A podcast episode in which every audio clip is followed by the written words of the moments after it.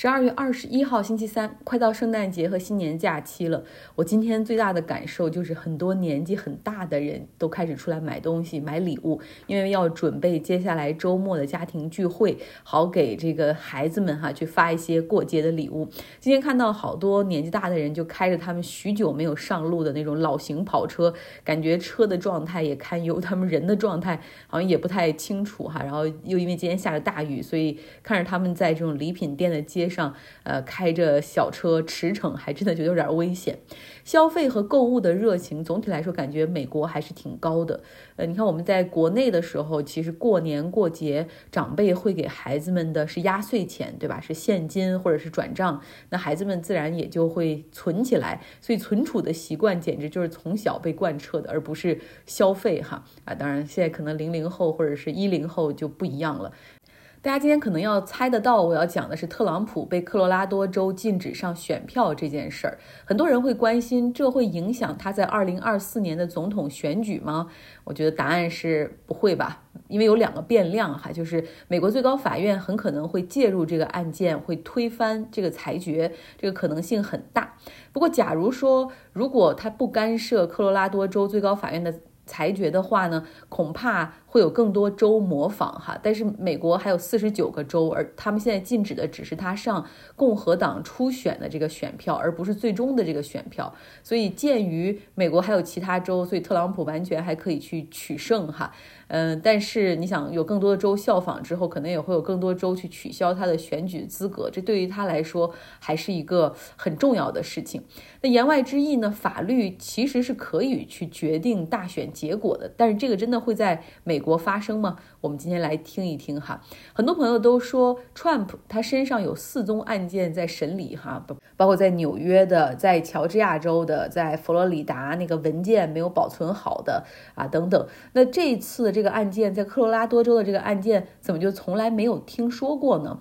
在说这个案件之前，我们要先来回顾一下二零二一年一月六号哈，美国历史上很黑暗的一天，就是暴徒冲击国会山。当时选举结果已经揭晓了哈，就已经是板上钉钉，拜登获胜。但是特朗普不愿意承认自己败选，在几个关键的州还打官司，说选票存有欺诈。那一月六号这一天，当时参众两院要在国会里进行一个程序性的确定，哈，实际上就是走过场，因为美国是一个间接选举嘛，你各一州的赢者通吃的结果出来之后，要在美国的这个国会里面，大概大家要宣布一下这个选票该归谁。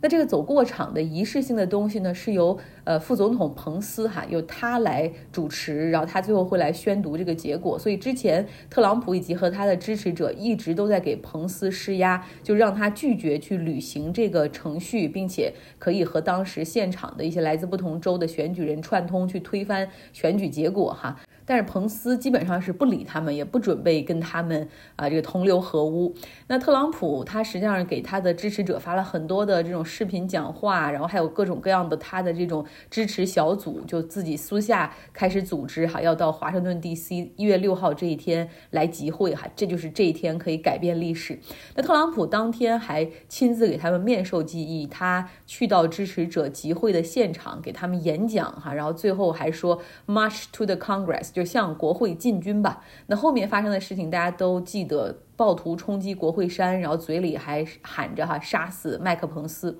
这就是一月六号暴徒冲击国会山的这个事儿。这个事儿呢被定性为 insurrection，就是起义或者暴乱，企图颠覆选举结果以及立法机构。那科罗拉多州就有一些选民就提起诉讼，就是说根据美国宪法第十四修正案，这个十四修正案的宪法是在美国内战结束之后所颁布的立法哈。这里面的第三条就是说。说那些曾经宣誓要效忠于宪法的人，之后如果他们参与破坏和损害宪法的那些暴乱和起义，就不该再有上选票的资格，哈，不能够再被选举进入到这种国家的高层。就是你联想到当时这个是内战结束之后的一个背景，其实主要是这个宪法的设置是不希望那些南方军的将领，就是主张蓄奴的那些领导层重新可以再上选票，比如像那个 Robert Lee 那个人哈，他就不应该可能如果要是上选票，可能还有人选他做美国总统等等。所以这是宪法第十四修正案第三条哈出炉的一个背景。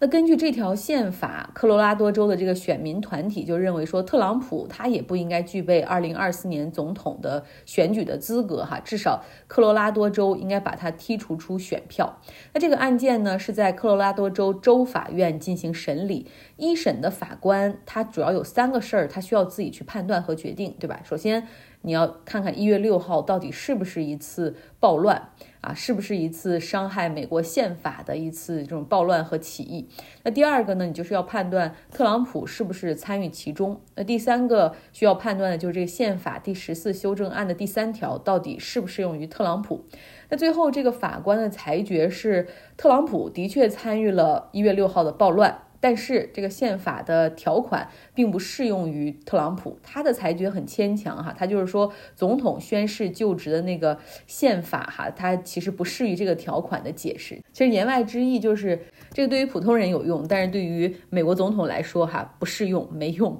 大家可以想象哈，这个裁决出来之后也引发了非常大的争议，因为两边的团队都要上诉，特朗普的团队急于哈把他希望把他和一月六号那个暴乱撇清。关系，呃，而选民这边的代表呢，则认为说你这个裁决的那个解释很不合理，为什么总统就要高于普通公民？难道不是宪法面前人人平等吗？所以，科罗拉多州的最高法院随后就进行了。这种审理哈，然后并且在昨天晚上做出了裁决，他们的裁决就是禁止特朗普上共和党初选的选票，所以是非常 shocking 的哈，非常让人震惊的。因为通常来说，司法系统是不太愿意去干预民选能够决定的事情，因为毕竟你这个法院的这个系统就是一个少数精英的一个机制，然后最后他要凌驾于大多数人的选举权上面，就好像有点说不通哈。而另外一个让人 shocking 的就是你可。可能这个案件的判决在科罗拉多州，但是会对其他的美国的州引引起很大的这种共鸣。比如说，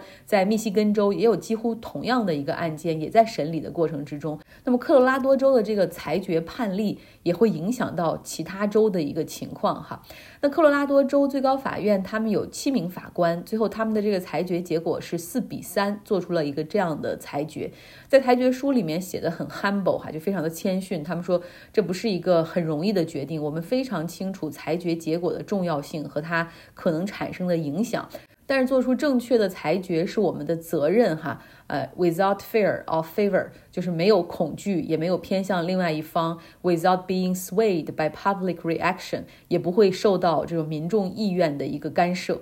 事实上，在这个夏天的时候啊，也就是在科罗拉多州最高法院还在琢磨着怎么裁决的时候，在。这个保守派法学界里面就有两个泰斗的人物，他们都属于那种宪法原教旨主义。他们的理念就是要捍卫宪法中的每一个字，然后就是他们当时对这个案件提出的就是特朗普必须被禁止参选，哈，就是你不能够大过宪法。所以这个事儿，如果你从政治上来看，那是非常有争议的哈，然后又会非常的对于美国大选可能会有一个决定性的作用。但是如果你从法律上来看的话，你会觉得这些法官做的决定也是情有可原的。呃，那共和党的初选会在二零二四年的一月十五号从埃荷瓦这个州开始，时间是很紧迫了。对于特朗普的团队来说，所以他们马上呃将启动上诉哈，下一个上诉就应该由美国最高法院来审理。那现在的最高法院是六比三保守派占优势的一个法院，他们可能会在这个一月四号回来之后哈，这个休假假期回来之后，可能会决定对不对这个案件的裁决进行干预。那科罗拉多州的这个先例，因为它可能会在不同州和州之间造成很多的不一致性，所以通常有不一致性的时候，就是解读有问题的时候，这时候最高法院是应该出手的哈。大家也认为百分之八十的可能性，他们就应该出手。那假如说他们不进行这个结果的干预的话，那么。可能密西根州、加州这些地方就会直接根据宪法第十四修正案的第三条，把特朗普从选票上剔除出去。那美国最高法院真的就会做出六比三这样的一个。保守派支持 Trump 的诉求的一个裁决吗？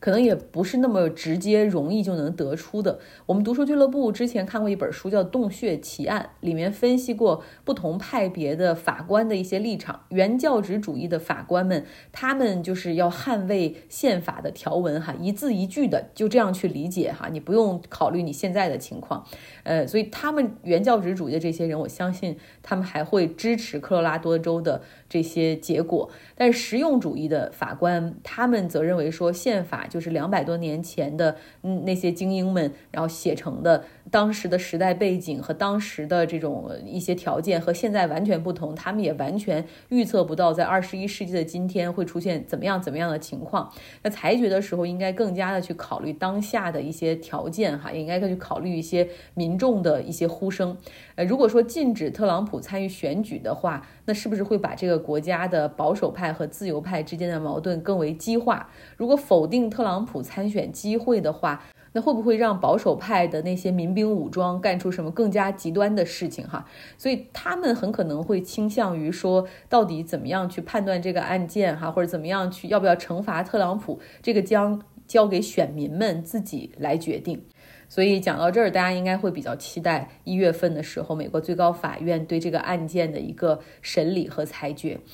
不过，特朗普的团队已经基本上到了死猪不怕开水烫的阶段，他们基本上可以把任何一个负面新闻都当成一个 campaign 竞选中的一个新的亮点。他们已经把科罗拉多州最高法院的裁决，哈，已经。编到他们的 campaign 里面去了，然后开始说这是民主党 overreach，就是民主党通过政治上跨权，希望阻挡 Trump 的一个最新的例证哈，然后号召选民们继续给 Trump 来捐钱。那共和党的几个总统候选人都表示说，这个裁决更像是给特朗普在助攻一样，对他们来说并不是什么好消息。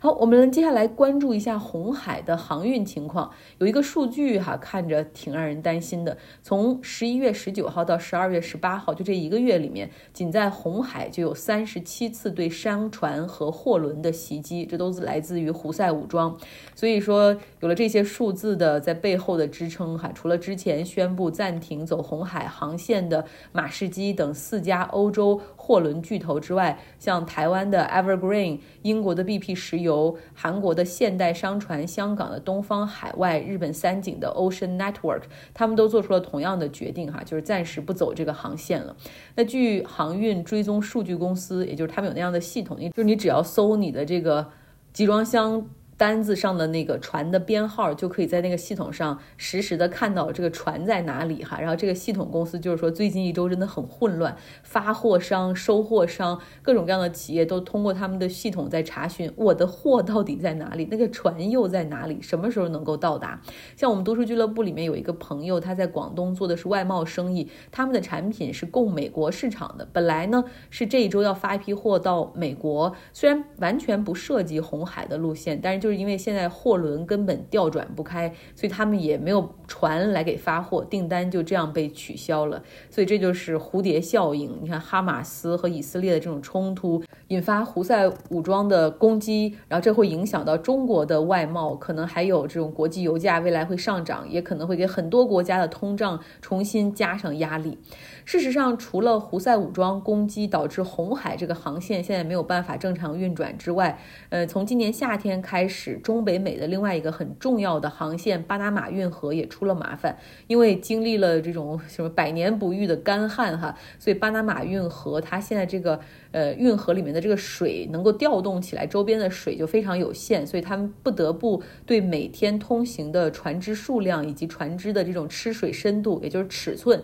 做了一些限制制哈。八十多公里的这种运河，实际上船只通过是需要开闸放水来实现。那你这个如果干旱的话，这个调动力就完全不够。那全球百分之六的航运是要走这里哈，尤其是很多美国在墨西哥湾的这种原油啊，还有这种天然。气的出口怎么样运到美国的西海岸和亚洲地区都是要走这里，所以这个肯定这些东西叠加起来哈，我们看国际油价吧，在最近可能会有一些变化。好了，这就是今天的节目，希望你有个愉快的周四啦。